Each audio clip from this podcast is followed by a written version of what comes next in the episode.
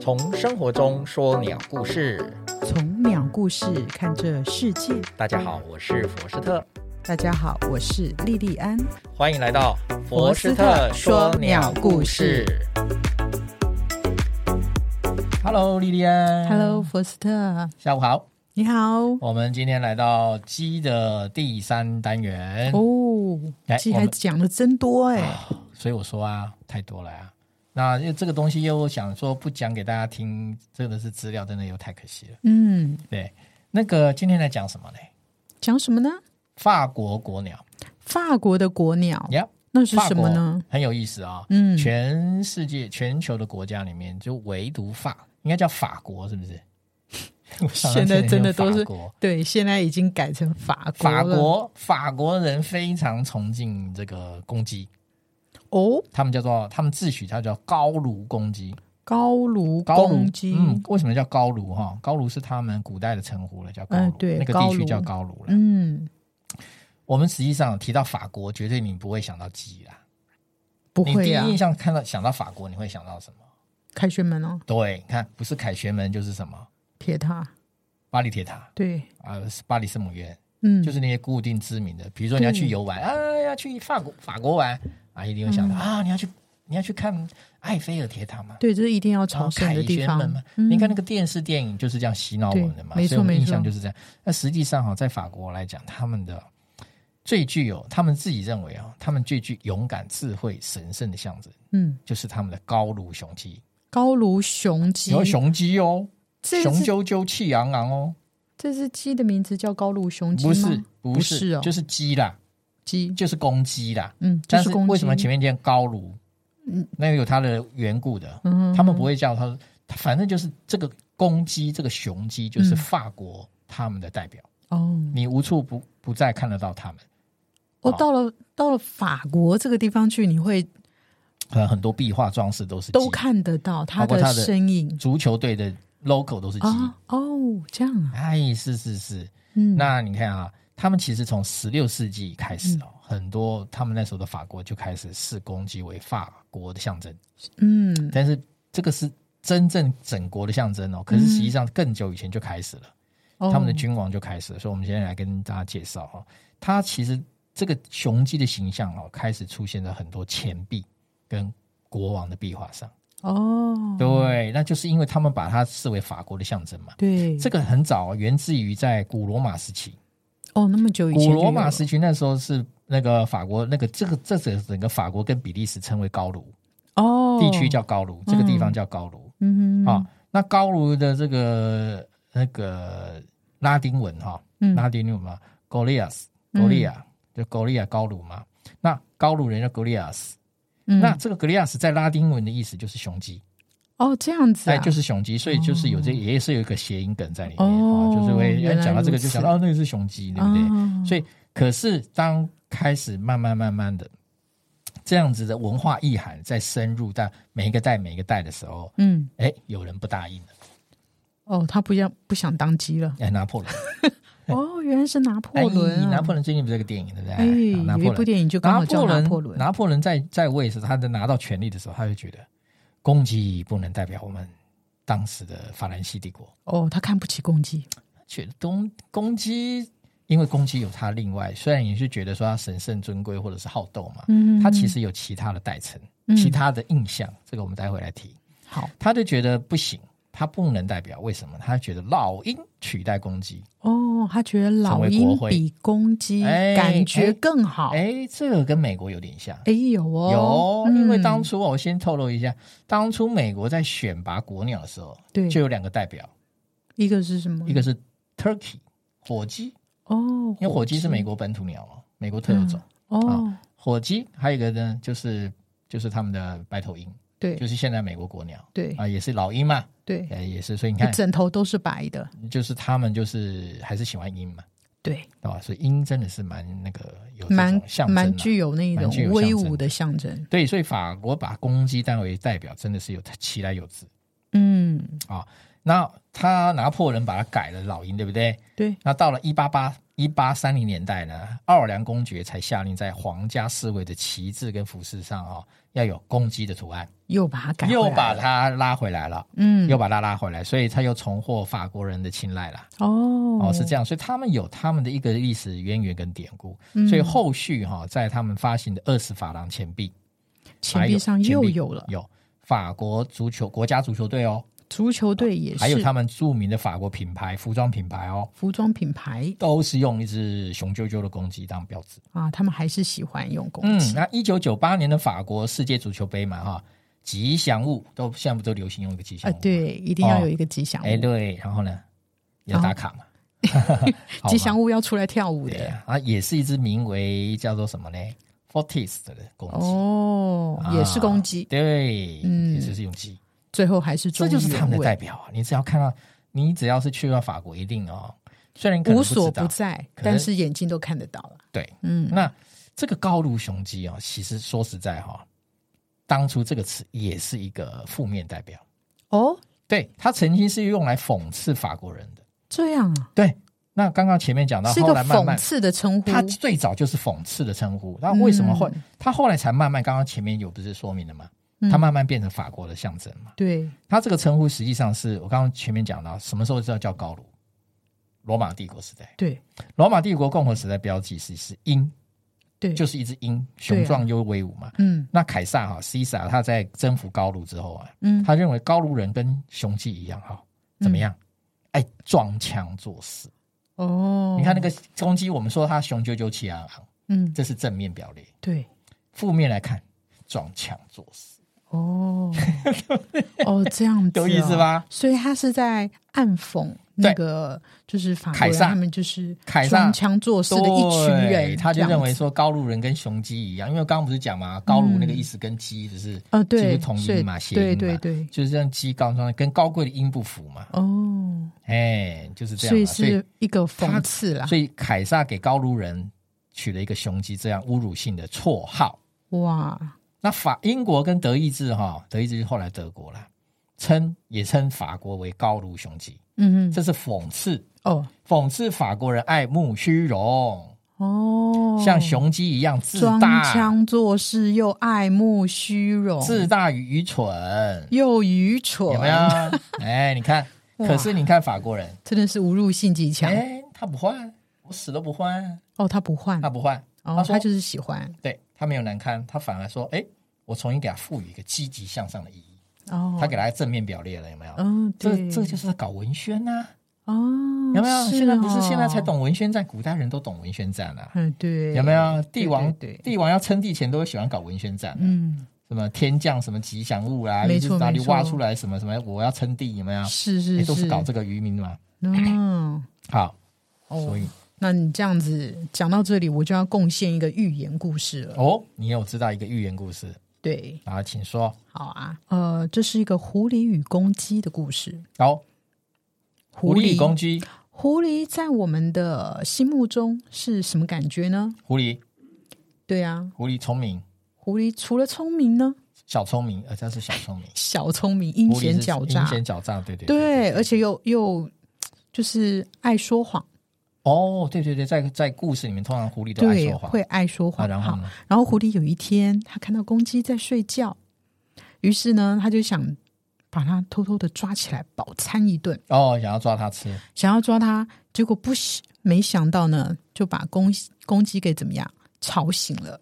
狐狸就说：“哎哎，我想我我没有要抓你啦，我只是想听听看，呃，你的歌喉是不是就像传闻中的那样子，大家都说很好听哎，呦，你可不可以唱首歌来来让我听听看给呢？它戴高帽子，对，因为他不想让公鸡感觉说我是想要吃你。嗯，结果呢，公鸡怎么样？公鸡听了之后就就很开心啊，对很开心呢、对，他就说好，那我唱给你听。嗯，好，他就开始唱啊，然后越唱越入神，最后哦闭着眼睛唱。哦，是是是，啊对，然后狐狸就趁这个时候怎么样，赶快把它抓起来了，准备要饱餐一顿的时候呢，嗯啊对不对？嗯嗯公鸡说啊，原来我上了你的当。嗯，可是公鸡嗯它它怎么样？它并没有就此甘心，对不对？它就开始动脑筋了。他就想说，哎、他想要脱身，他想要脱身啊，于是他就开始动脑筋，他就说对：“狐狸呀、你你真的是一个很聪明的一个动物。”他就嗯不断的夸奖他，又啊不断反的过来夸给他奖，戴高帽子，对。结果呢，说你你对厉害到哦，所有的动物界都不是你的对手、哎、嗯你看看你怎么聪这么聪明呢？对对，对狐狸就怎么样，越来越骄傲，越来越骄傲。结果呢，他想要开口说话的时候呢，结果公鸡就趁这个时候逃走了。哦，他放松警戒了啦，对他趁他放松警戒就逃走了。所以说这个嗯诶，有意思哦，嗯，对啊，这个寓言故事呢，它的前半段因为是在讲述公鸡被戴高帽子嘛，对不对？嗯所以就把公鸡讲成是一个爱慕虚荣又又骄傲的一个形象，嗯去向法国人，嗯对不对？对，但是最后怎么样？最后反将他一军了，扳回来一城了，嗯对不对？他用他的机智跟智慧，他救了他自己。好所以这个公鸡的形象就在怎么样哦反转群众的心中就发生了转变了。嗯，所以这就表示他们法国人为什么喜欢公鸡，他就是要告诉你，我们并不是说爱慕虚荣跟骄傲诶，我们具有聪明才智的，我们还有勇气呢。那这个预言等于是就是法国人他们可能搞不好就是想要反转形象、负面形象是没所有做的错一个文宣活动哦。因为你们都在说我们爱慕虚荣啊，嗯对不对？我们就要告诉你，我们具有勇气跟智慧啊。那他那个这个意思，其实也就是说，他的写法很有意思。他就是说，哎，我不反对，你说我爱慕虚荣，我也不反对；嗯你说我装腔，我也不反对，嗯，对不对？对可是我呈现我另外一面，没错，对不对？而且扭转整个形象扭，转后面反而就是反，呃反反攻反败为对胜的意对思了。对，是啊，哎，那这个有寓言意思故事哦厉害这个嘞这个故事其实写的很好哎。很好哎，哎，这个可以拿来参考参考，嗯，聪明很棒的文宣、哦。对嗯，其实很多寓言故事都是当时的文宣，哦，是这样子，当然是啊哈、 哦，哈，嗯因、 因为你要知道、哦，很多说故事就是因为老百姓不识字，嗯，古代识字率没那么高。你要这样子讲我们的要说话故事，你要这样讲的话，那伊索就很厉害了，哦，伊索语言，对嗯对不对？格林童话啊，是啊，对啊，都是当时所以这候的些那个他们如果是流传下来的啊，嗯，他们在现在的话都是一个很很棒的一个幕僚呢。可是你看，对不对他对他写的每一段小文宣、小故事都是有意义的，当然有，没有？对，都是有意思的。嗯我小时候特爱看这种故哎事。我也是，嗯北风的故事，对不对？对，好，来，我们再来分享一个给大家哈，好，就是法国为什么还是那么，我刚刚我们讲其来有志嘛，嗯不是那么几个故事就奠定高卢雄鸡哦，的这个这个高大上的象 征，圣女贞德，哎，圣女贞德真的跟这个嗯高卢雄鸡也有关啊、真的啊，嗯，你要想知道说，其实，在那个年代哈、圣女贞德，因为他们打那个英法百年战嘛，嗯因为其实早就高卢雄鸡这个文化面，刚刚不是讲嘛，从古罗马就开始嘛，嗯所以呢，实际上圣女贞德在那个年代，他们也他们也很清楚，所以呢，圣女贞德就赋予高卢雄鸡一个新的象征意义。嗯，哦，怎么说？他亲自把这个军队的战旗呢，去纹绣，哦绣上图案就是气宇轩昂的高卢雄志。哦，高这卢雄样鸡子，那他带着这个战旗一起出现的时候呢，法国军队士气大振。没错，一定的，哦，那当然也是因为他指挥得定，所以他就赢得胜利。对他赢得胜利之后，更加强，他成为法国圣女嘛，对啊，那就更加强了这些法国法军对这些雄鸡可以战胜的形象嘛。没错你，要知道，古代打仗都是有旗帜，哦一标志定有，对标标示着我我方我敌军的方对不对？嗯要展现出来我们的那个，对，秀出我们你是报上名号来，对不对？是不是这我样？高卢雄鸡，你你是是不是谁？ 哎，对对对，就是这样。嗯，所以呢，随着不断啊历史的推进，这个法国国王呢，也把自己当做是雄鸡，哦，表示自己有勇有谋，嗯，可以以像雄鸡一样保护雏鸡啊，保护自己的人民啊，哇有，没有？是不是很棒？很棒，对不对？他这个想法太正面了。 对对，那亨利四世哈，法国国王亨利四世在儿子出生的时候，就为他象制作了象征法国精神的雄鸡金币。哦，对，这就是他为了纪念他儿子出世所以做的嗯啊，雄鸡哎，金币这个很具有纪念意义。对，那除了雄鸡之外呢，其实还有别的象征哈，嗯哦像是百合花也是他们的象征，哦，百合花也是王室的嗯象是征王室。的象征。所以呢他在一 六五五年很早，你看路易十四就规定，太阳代表国王，哦，这是他规定的，百合花代表王 室，雄鸡呢就代表智慧有感的老百姓哦，老百姓啊，有没有各个哦，代所表以一？直延续到现在，哎难怪你处处都在生活中可以看到他的这个 logo 啊啦。对，所以呢，还有最近代来讲，就是法国大革命啊，嗯，法国大革命啊，这个在高卢雄鸡的象征意义也不断得到了发展强化，所以他们现代的老百姓心中就得到很大的影响啊。哦，对啊、所以你说到处去看哈、他们有人就会把这个鸡的这个标志啊、嗯放到楼顶、钟楼啊，嗯，然后然后因为雄鸡是怎么样站在屋顶瞭望四周嘛，对对对所以刚好也对符合嘛。对，还有看那个很多欧洲很多风信鸡，哎，对有没对有风向对，鸡有有那有个风信向，鸡对侧风向的，对，都是这样。嗯哎，对对对对，然后其实哈、还有嗯这后面还有最新的故事。是什么故事？啊现在的法国人其实更爱母鸡，他们虽然自诩为雄鸡，但是他们更爱母鸡，是 生这样活子吗嘛？，生活面嘛，因为母鸡是要拿来吃的，生活面他们喜欢母鸡，在精神面喜欢公鸡，很现实的啦。哦哦好精神跟现实都照顾到了耶，嗯，是是不是？是啊，是那啊他们现在其实法国哈、那个现在流行养鸡，哦，不流是乡行下而已养哦鸡，，城市也养。城尤其他们市今年那个这几年不是那个新冠疫情嘛，嗯，新冠疫情让呃新冠疫肺炎封城嘛，他们更让他们母鸡的销售，所有的行业都不好，嗯，就是卖母鸡卖母鸡最翻了好好几番，哦成了金真的是成为金鸡母啊。哦，真真他正们的经济他们在母二零一五年哈，他们的地方政府就开始推广养鸡的啦。养鸡对运，动真的是这样。所以他说，我才说嘛，现在法国人更爱母鸡就是这样嘛。嗯他们巴黎有很多的幼稚园、小学、花园、公园都有鸡舍，养母鸡好处多多。除了取蛋嘛，嗯吃蛋嘛，吃它还会蛋嗯帮你吃害虫。吃害虫对，那、重要的是厨余还可以喂鸡，哦，减少厨余，减少垃圾量。对耶，所以你看啊，他们就评估过哦，一只鸡嗯，一只一年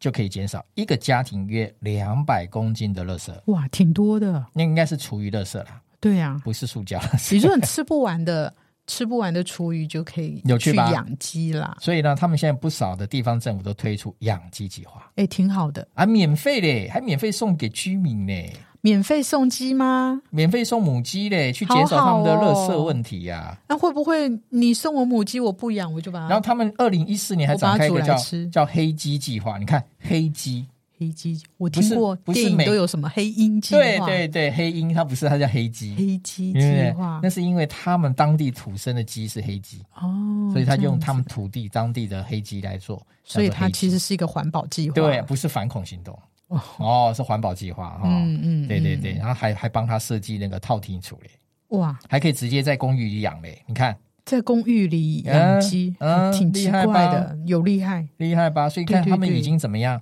演呃不是演化，是发展到这种很精致的程度。也就是说精，致你只要听听到养鸡，那一定是平地，一对定啊是乡下。对哎对啊不起，我巴黎市区可以养鸡，市区。那如果公鸡在市区里面，每天早上五点就在啼狗狗狗叫，对，狗狗狗嗯这样挺吵的我。刚不是讲了，他养母鸡啊，你忘了？哦，养母鸡他，是养母鸡，母鸡嗯也会不是养叫啊公。鸡。哎，母鸡这样了解时吗不时的也因为会你养母有赖爆行为， 还是叫一不是叫，。 你要知道为什么养公养母鸡，它生蛋，哦，公鸡不生蛋，我养公鸡干嘛？我养母鸡，嗯，养母鸡，对不？对？它生蛋，我又可以吃，然后它又帮我吃虫，然后长大长大我又可以吃鸡肉，嗯，一举几得三得嘞，对，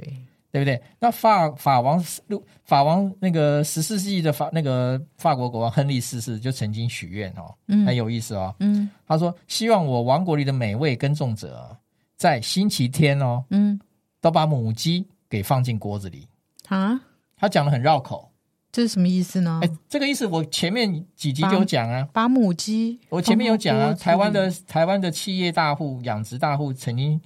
写了一本书，叫做什么？家家锅里有有只只鸡，鸡对吧？啊，亨利四世在早期的许愿嗯，有没有？嗯，嗯，就是这个意思吗？嗯他写的很绕口，希望我王国的每位工作者对，在星期天休息的时候，就把母鸡放进锅子里，嗯，有没有？就他是意让思你就们嗯是什么？可以在星期天好好放松，吃顿大餐。哎表示许愿，我的老百姓们也很富裕啦，对养得起富足鸡，是每家每家每户都有鸡可以吃，对表示怎么样，生活过得去啊。对，生活对啊你像这所以样这个时候是盛世，对对不？对？平安太平平安盛世嘛，对，太平盛世，对不对？嗯所以他们其实，在早期，他们就已经有，就已经也现实面还是一样，有喜欢母鸡，对精神面呢，对，攻就是击攻击，这样了解吗？嗯，好，那我们就来解答我们之前在第一集的问题。哦，第一集的什么问题我有点忘了是什么来，要重新问你一遍：哦，巴黎附近一个小镇派发六十只鸡嗯给三十个家庭认养，嗯，请问为了是为了要在十二个月吃掉 A 三顿的食物，B 三亿只的蝗虫？哦，我好像是选三亿只蝗虫，对，所以答案是什么？答案那是三顿食物吗？嗯，没错，因为他要让大家，他要解决他的厨余， 对对对这样了解了吗？对，所以这一题的答案就是 A，哦所以你答错了，对不起， 啊，B B，我答错 了，有意思吧？ 嗯，真今的很天我有们这意思，集来跟大家介绍法国的高卢雄鸡，哇，后面又介绍他们法国的母鸡， 好吧？好，特别感谢锦泽创意大浪剧以及每月固定赞助我们、支持我们的好朋友，谢谢你们。们，我们下周五空中再会，拜拜拜拜